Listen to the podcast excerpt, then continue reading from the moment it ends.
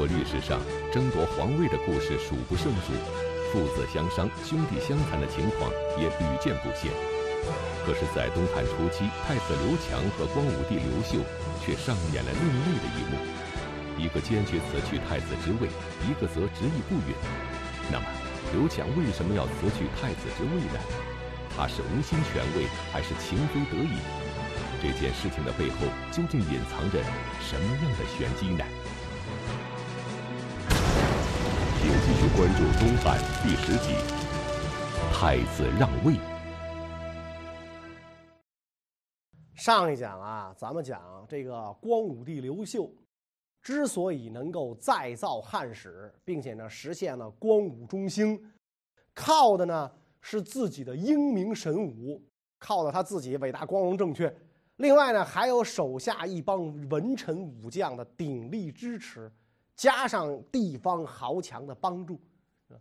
古有名言：“为政之要，唯在得人。”其实呢，在中国古代家天下这种这个统治模式里边，国家最高统治者的人选至关重要啊。所以这个刘秀啊，特别明白这一点，他在这个。关系到自己储君的人选以及与此相关的后宫之主这些问题上，深思熟虑，做了一番调整。后宫嫔妃也不也不在少数，正牌皇后一生有俩，一位是郭皇后，一位是殷皇后。啊，这个咱们前面讲过，刘秀最先迎娶的是殷皇后。殷皇后叫殷丽华，他出生在一个极为显赫的家族，人家殷氏家族是名震古今的春秋名相管仲之后。如果从这个家庭背景情况看，殷家比刘秀那是强多了。刘秀虽然是皇族支系啊，但是呢，已经支脉疏远。先几代也就是个县令之类的小官儿刘秀自己那还得下地劳动呢，所以这个这个这个殷家那应该说是这个刘秀他们家当时高攀不上的家族。刘秀二姐夫家跟殷家有亲缘关系，因为这个刘秀才有机会接触到了名门望族家的大小姐殷丽华。殷小姐的美貌啊，给少年刘秀留下了非常深刻的印象和刺激啊，乃至于这个刘秀曾经讲过这样的话啊，说娶妻当娶殷丽华。殷丽华的这个美貌让年轻的刘秀难以忘怀啊，在他跟这个兄长起兵之后，时刻对殷小姐是挂念在心。昆阳大战之后，刘秀名扬天下。紧接着，兄长呢被这个刘玄杀害啊，刘秀自己呢也得回到宛城向这个更始皇帝请罪。这段时间虽然对刘秀来说是比较郁闷，自己不得志的时候，但是在宛城呢，这个刘秀完成了人生中人生当中的一件大事儿啊，迎娶了自己朝思暮想的殷丽华。这一年，殷小姐只有十九岁，啊，结果这个小两口啊，新婚燕尔，蜜里调油，正是这个如胶似漆的时候，更始皇帝派这个刘秀啊，使持节这个巡视河北，所以刘秀跟爱妻仅仅相处了三个月，就被迫这个劳燕分飞。刘秀只得把这个殷丽华呢送回到新野娘家，自己只身北上。因为这段时间啊，两两个人相处的时间很短，所以殷丽华就也没有生育。往往死后天下土崩，这个诸多势力拥兵自重以观天下之变，在这个新末农民战争当中掌握了大量武装的诸多割据势力，并不肯服从。更始政权，所以刘秀派到河北去招抚，任务很重。河北豪强拥立王朗称帝，阻止这个更始政权吞并河北。本来刘秀手里就没有什么军队，被这个王朗弄权啊，弄得是很狼狈，东奔西逃，啊，就在刘秀准备在河北招兵买马进攻邯郸的时候，啊，真定王刘阳拥兵十余万，啊，持观望态度，啊，而且这个刘阳在河北三王当中实力最强，啊，如果真定十万大军能为己所用，那击破王朗不在话下。所以刘秀就派自己的部下去真定府游说啊，最后双方达成了协议，刘秀迎娶真定王刘阳的外甥女儿郭圣通，用这种联姻方式促成两家的联合。刘阳的这位外甥女儿郭圣通，如果就家世来说，出身比阴丽华还要显赫。殷氏虽为名门望族，管仲后人。啊，但是到了汉代啊，这个秦汉之际，殷氏就没出什么极为显赫的大人物了。郭圣通就不一样了。郭圣通的姥爷是景帝七世孙真定公王刘普，他指皇室外戚，跟刘秀的家世也更为相似。而这个身为刘秀二夫人的郭圣通，在刚刚嫁给刘秀之后，为夫君的大业是带来了极大的帮助。公元二十五年，也就是建武元年，对于刘秀来讲是开基立业的一年，而一而对于刘秀的两个女人殷丽华与郭圣通来说，同样是不平静的一年。刘秀登基之后，他最爱的两个女人。殷丽华与郭圣通也双双成为备选皇后，一个是刘秀梦寐以求的结发妻子，另一个则是陪王伴驾、辅佐登基的巾帼英雄。在这两位出身名门的奇女子之间，光武皇帝究竟会如何取舍呢？这一年呢，在这个刘秀平定河北的时候，一直陪王伴驾的郭圣通，为刘秀生了第一个皇子，这就是后来的太子刘江。这不但对刘秀是一件大事儿，而且对于刚刚草创的大东汉王朝也是一件大事儿。所以郭圣通非常高兴，但是高兴之余也要面对另一件事儿。定都洛阳之后，光武帝派遣大将护送他的另一个女人阴丽华到了洛阳。阴丽华到这儿。对于郭圣通来讲，显然是不高兴的，啊。郭圣通嫁给刘秀之前，也知道刘秀已经娶过媳妇了，啊，但是毕竟没见过面这一年多一直是我陪着夫君，所以呢，这个知道有这么个人没见面也就无所谓。俩人见了面了以后，共在一个屋檐下，就不太高兴。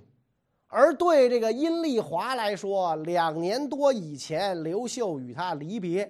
之后，他随家人几经辗转，惶恐度日，是吧？因为这个这个，刘秀那个时候没混出来的时候，你不知道哪块云彩下雨，你也不知道会得罪谁，那弄不好有很多仇家在追杀，是吧？所以惶恐度日，好不容易盼到两个人团聚，已是物是人非，啊！当年的夫君不但登基称帝，身边身边还多了一个不认识的姑娘。这姑娘还有了他们的骨血，那所以殷丽华的这个心境啊是可想而知。虽然古代二女共侍一夫这种事儿很平常，但是这俩人不一般呐，富贵家族出身的千金小姐，很难用平常心态来接受这件事儿。特别是殷的小姐，两年不见，你刘秀不但有了别的女人。不但停妻再娶，连娃都有了，哇，太气人了！那但是呢，殷丽华谦逊柔和，其实也是万般无奈，你不接受也得接受。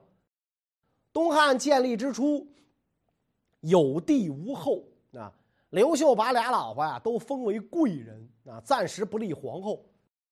这两位贵人当中，刘秀对殷丽华的感情要深一点啊毕竟这是自己当年的初恋情人，朝思暮想的女人，而跟郭圣通的婚姻呢，目的性太强，所以这个刘秀就想立殷丽华当皇后。史书记载说，帝后雅性宽仁，欲宠以尊位，就想让她做皇后。古代的女子啊，没有一个不以登上后位为人生的最高荣耀。但是人殷的小姐坚持不受啊，自陈不足以当大位。对于这个郭圣通来讲，自己的竞争对手阴丽华最大的优势就是相当的漂亮啊，甚得刘秀本人的宠爱。但是呢，郭圣通可是为刘秀平定河北立下大功的人，而且平定河北的时候，郭圣通一直半价。河北是光武帝隆兴之地，没有平定河北，就没有日后的东汉王朝。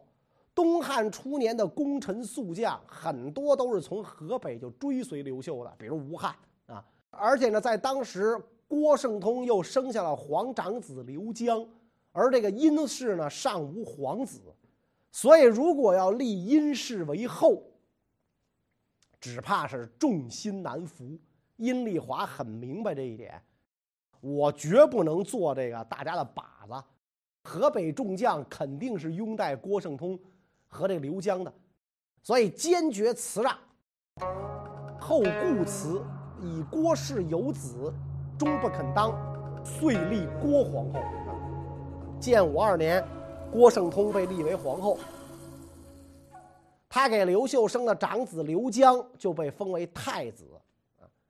郭圣通封后之后，殷氏呢仍为仍然做贵人，后宫女人的名分是定下来了。但是呢，夫君要四处征战，自建武元年开始打了很多年，镇压了各个割据势力。建武六年统一了东方。这个时候呢，郭皇后殷贵人也都为刘秀呢又生下了皇子。虽然郭皇后的长子刘强已经被立为太子，但是在众多皇子之中，光武帝刘秀最看好的却是殷丽华的儿子刘阳。那么刘阳都有哪些独特之处？刘秀又为什么不喜欢太子刘强呢？刘秀平定龙蜀的时候啊，太子刘强啊，原来叫刘江，后来改名叫刘强，已经十多岁了。由于长期征战。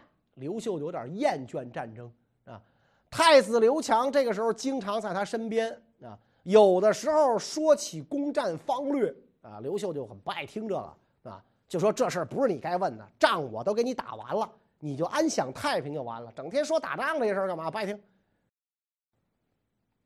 除了太子之外呢，刘秀有很多儿子啊，皇后郭氏生了四个孩子，一这个贵人殷氏生了五个。这几个孩子当中，殷贵人的大儿子刘阳尤其聪明，十岁能读《春秋》，刘秀就把他视为天才啊。到了这个公元三十九年，大司马吴汉请大封皇子，刘阳呢就被封为东海公。皇子受封之后，刘秀因为全国耕地面积啊以前是自行申报，多有不实。并且户口年龄都有增减，于是下诏要求各州郡进行检查核实。啊，当时的州刺史啊、郡太守都是玩猫腻、投机取巧、胡乱的以丈量土地为名，把农民聚集到田中，连这个房屋啊，甚至乡里的村落道路一并丈量，然后就向农民征税。百姓在这道路上啼哭呼喊，而官吏呢优待豪强，侵犯平民，侵犯平民就拆迁，把老百姓的房子都拆了，豪强地主拆老百姓的，所以这个历代这个这个政权的这种习惯的这个德行就这么干啊。然后这个皇上让你往上报啊，各郡就派使者呀往上报我们这个地方的丈量衡量的结果报，报的时候。刘秀发现这个陈留郡官吏呈上来的这个简牍上有字儿，上面写的是什么呢？颍川弘农可问，河南南阳不可问。哎，刘秀觉得很奇怪，你这个奏章上怎么写了这么一句话呀？就问这个陈留的官吏，怎么回事儿这是啊？你写这话什么意思啊？官吏就抵赖，说这我不知道怎么回事我是在这个外面大街上捡的啊，就是你说谎的水平太低了，你哪能这么蒙皇上？刘秀一听大怒，那大怒，胡说八道，这玩意儿能在满街上满大街捡吗？是吧？这这等于政府的文件能在满大街捡吗？啊，当时东海公刘洋只有十二岁，他在帐子后边听见这个刘秀问官吏，所以就在帐子后边就接话啊，说这个呀，这行文字是干什么呢？是这个官吏接受郡守下的指令。咱们这儿要丈量土地，怎么丈量啊？咱问问邻邻郡怎么丈量的？哎，他接受这么一个指令啊，要跟其他郡丈量土地的情况做一番比较。哦，刘秀一听是这么回事儿，然后就问儿子，说：“那他为什么说这个颍川弘农可问，河南南阳不可问？”刘洋就说了：“河南是京都啊，有很多陛下亲近的臣僚。”而南阳呢是陛下的故乡，有很多皇亲国戚，他们田地住宅都超标，所以呢不能做标准，你不能拿这个这两个郡做参考啊。刘秀一听，哎呦，恍然大悟，赶紧就派员责问陈留的官吏，是不是这么回事啊？是不是你们拿其他郡做比较？这官吏一看，哎呦，武皇圣明啊，蒙不了啊，就说没错，就是这么回事所以跟这个东海公刘洋说的是一模一样。哎呦，刘秀太喜欢自己这儿子了，十二岁的孩子啊，这么有见识，我不明白的事儿，这小孩都能猜明白了。这这真是秀才不出门便知天下事，太好了。到了几年以后，河南又有一帮人煽动造反，刘秀派大军进讨，但是呢，由于这个造反的地方城池坚固，死了很多兵，攻不下来。刘秀就召集大臣共谋良策啊！大臣都建议啊，悬赏捉拿，啊，悬赏贼首啊！东海公刘洋另有建议，跟皇上讲说：贼人贼人挟众造反，必不能长久。这里边肯定有很多人是被裹挟的，一反就后悔了，想逃出来。但是呢，咱们在外边啊，包围的太紧，他没办法脱身，只好拼命死守啊！所以现在应该下令围城别太紧，围三缺一，让他们出城。贼众一散，带头的就孤立了，不用多少人就能抓着他们。悬什么赏啊？进去剁了就完了。刘秀认为，哎，此计甚妙，依计行事，果然叛乱很快就被平定。光武帝就更加喜欢自己这个儿子。你瞅我这儿子，是吧？允文允武啊。啊，这是多好的接班人啊！俗话说“母以子贵”，刘洋受宠，太子失意，让郭皇后焦急万分。于是他用自己的方式向光武帝表示出极大的不满。可是她这样做的结果，却是激怒了皇帝，把事情推向了更加糟糕的境地。那么郭皇后究竟做了些什么呢？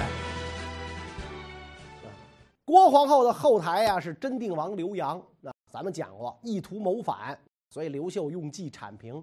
按说失去了娘舅的支持，这个郭皇后应该夹着尾巴做人。这要是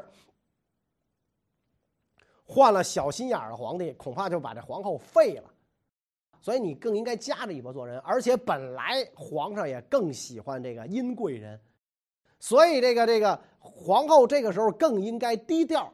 但是这个郭皇后心里有气儿啊，所以刘秀对她宠稍衰，她就难以接受，开始发泄对这个皇上的不满，经常跟刘秀吵架啊，这是脾气比较暴啊。大凡出身王孙显贵之家的女子啊，这二代们啊，大小姐脾气一上来，盖儿不吝啊，盖儿不吝，老觉得这个我我生来就是应该被你宠着的，你稍微对我一点不好，我就跟你跟你拼了，就那种那种。狂傲劲儿，光武帝一生戎马十余年，多次亲冒失时，南征北战。对于这样的马上天子来讲，极其自信，只有别人讨好他的份儿，没有他去将就别人的份儿。但是郭皇后不识时务，所以刘秀非常生气，啊，跟郭皇后相反的是，阴丽华恭俭，少事玩，不喜孝女。这个人很很低调，所以这样的女人明显更能讨天子的欢心。刘秀就更喜欢阴丽华，而疏远郭皇后。到了建武九年，毗邻京师洛阳的颍川、河东两郡发生叛乱，啊，盗贼四起，叛乱由天子指挥亲自平定，但是贵人阴丽华的母亲和一个弟弟在这场叛乱中为群盗所杀，刘秀非常的悲伤。为了安慰阴丽华，刘秀下诏说：“武威建之时。”取于阴氏，因将兵征伐，遂各别离。幸得安全，俱托虎口。以贵人有母仪之美，一立为后，而故此所敢当，列于应妾。皇妃家眷遇害啊，皇帝呢下诏安抚，这本来呢是很正常的事儿。但是刘秀下这个诏书啊，太直白了。他在诏书中明确说了，以贵人有母仪之美，一立为后。而这个郭圣通能做皇后，是因为贵人故辞的结果。啊，这诏书一下，你想让身为皇后的郭圣通情何以堪呢？是吧？你这摆明了告诉全天下，我跟这位子本来就不是我的，是人家。殷家的啊，然后人家因为让让给我的，所以这个郭皇后心中就十分的不满啊，俩人的争吵啊就更加频繁，三天一小吵，五天一大吵，是吧？见面就吵啊，别见面，一见面就吵，吵的这个刘秀就烦了，怎么办？决意要更换皇后啊！建武十七年，光武皇帝下诏。说皇后怀直怨怼，数违教令，不能抚循他子，训长义史。宫闱之内，若见应瞻，既无官居之德，而有屡获之风，岂可托以幼孤，功成名嗣？看完这番话，我们就明白了。刘秀为什么要废掉郭氏，改立殷氏？除了自己爱这个殷皇后之外，从他的诏书上看出来，刘秀害怕呀，自己一旦亡故，他深爱的这个殷夫人会遭到这个郭后的这个不公正对待，就像吕后对待戚夫人那样，所以把他废了，改立这个殷氏啊，改立殷氏。帝王之家，母以子贵。反过来，子也以母贵。郭圣通当不了皇后了，他生的儿子势必也不能久居东宫了。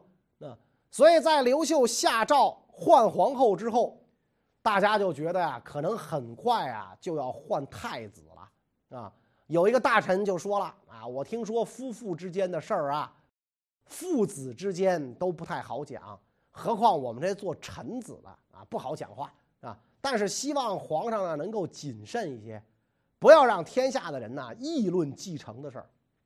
这话呢很明确啊，就是咱刚把皇后废了，别再立刻废太子啊，搞得这个天下骚然，特别别冷了河北这些个老革命们的心。当时朝廷当中很多人都是这个想法，刘秀呢也叫免从众议啊，就跟大家伙讲，你们放心。是吧？你们要是能体谅我的想法，我不会过分，那我不会过分，我就是实在不喜欢这皇后，我不会马上废太子，所以没有呢立即废掉这个皇太子。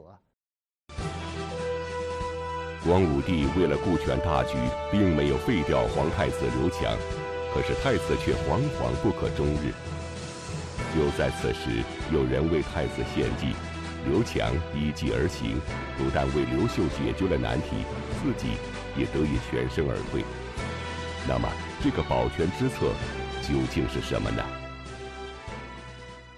太子爷刘强因为生母被废，内心非常焦虑，不知道该怎么办好，整天是如坐针毡呢，啊，所以大臣就给他提建议了：久处一位，上为孝道，下尽危机。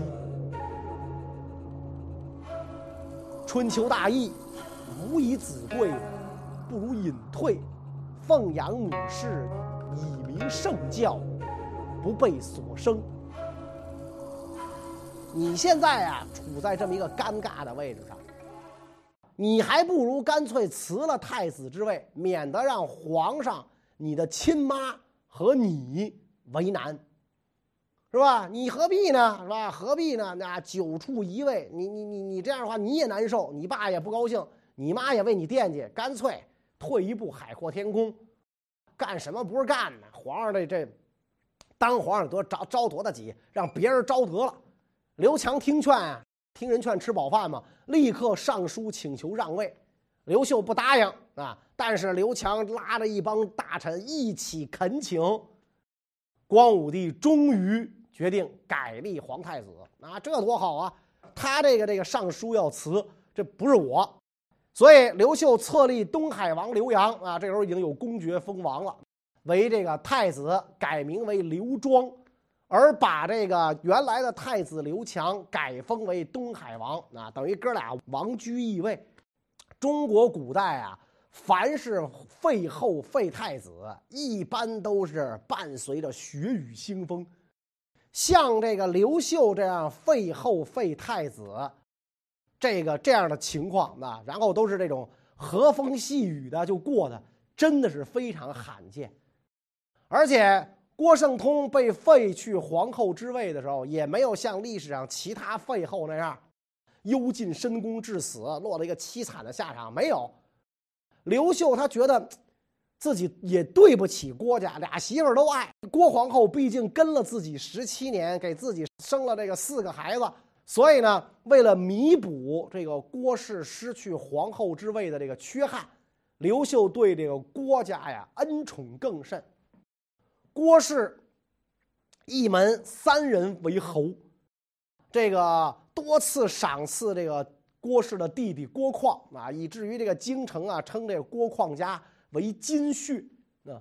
而对于这个郭皇后本人，刘秀把他的另外他生的另外一个儿子封中山王，然后改封这个郭皇后呢为中山王太后，是吧？这样的话你就做王太后去吧，那要不然你在宫里也没个名分呢。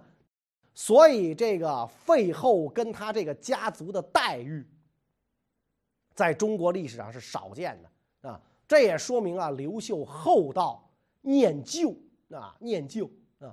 那么，这个郭氏被废了，殷氏立了后，这个殷氏家族的表现又怎么样呢？是不是像这个历史上的其他外戚似的，一招权在手，便把令来行？开始为非作歹，败坏朝政呢？关于这个问题呢，我们下一讲再讲。谢谢大家。